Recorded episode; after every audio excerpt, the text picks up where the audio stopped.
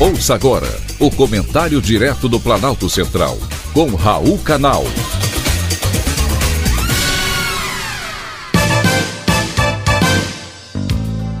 Queridos ouvintes e atentos escutantes. Assunto de hoje: brasileiros no Canadá.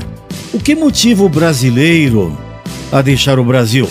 Qualquer que seja a motivação, é bom lembrar que fora do seu país de origem, você é sempre estrangeiro. Hoje o Brasil se tornou o sétimo país que mais exportou residentes permanentes para o Canadá no ano passado. Para quem gosta de frio, pode ser uma boa pedida. Atualmente, existem 11.425 brasileiros que se tornaram residentes permanentes no Canadá, um aumento de 116% em 2021, em relação aos 5.290 de 2019, último ano antes da pandemia. De acordo com dados do órgão de imigração canadense, o Immigration, Refuge and Citizenship Canada, em 2020, o Brasil já começava a se destacar, mesmo diante do recuo generalizado da imigração causado pela pandemia. Muitos justificam a imigração alegando a crise econômica e a violência no Brasil. São bons motivos. Tem ainda a atual polarização política, que faz com que as pessoas tenham cada vez menos confiança no futuro do Brasil. Hoje, esse futuro é mesmo nebuloso, caso a esquerda vença as eleições de outubro.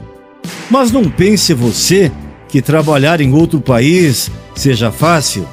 Muitas vezes, as condições de trabalho são árduas e obter a permissão para viver de forma definitiva, seja no Canadá, no Japão ou nos Estados Unidos, não é nada fácil. Às vezes, deixar uma profissão bem-sucedida para ser babá, garçom em outro país não traz lá muitas alegrias e muitas vezes acumulam sim frustrações. É preciso estar muito desiludido do país para encarar uma aventura como essa. A não ser que você vá estudar, o que sempre acrescenta na sua formação e até mesmo na sua permanência no país. Porque além de preparar o estudante para o mercado de trabalho local, um diploma canadense conta pontos no Express Entry, sistema do governo que avalia os candidatos a imigrantes. Dados da imigração canadense mostram que fazer um curso de nível superior no Canadá foi o caminho escolhido por 43,5% dos brasileiros que se tornaram residentes permanentes naquele país no ano de 2021. Além disso, estudar no Canadá já lhe garante um visto de trabalho como estudante em meio período.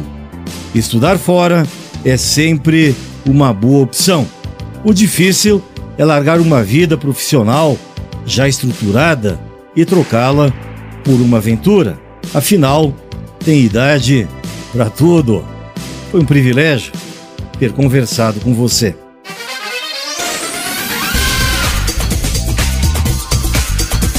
Acabamos de apresentar o Comentário Direto do Planalto Central, com Raul Canal.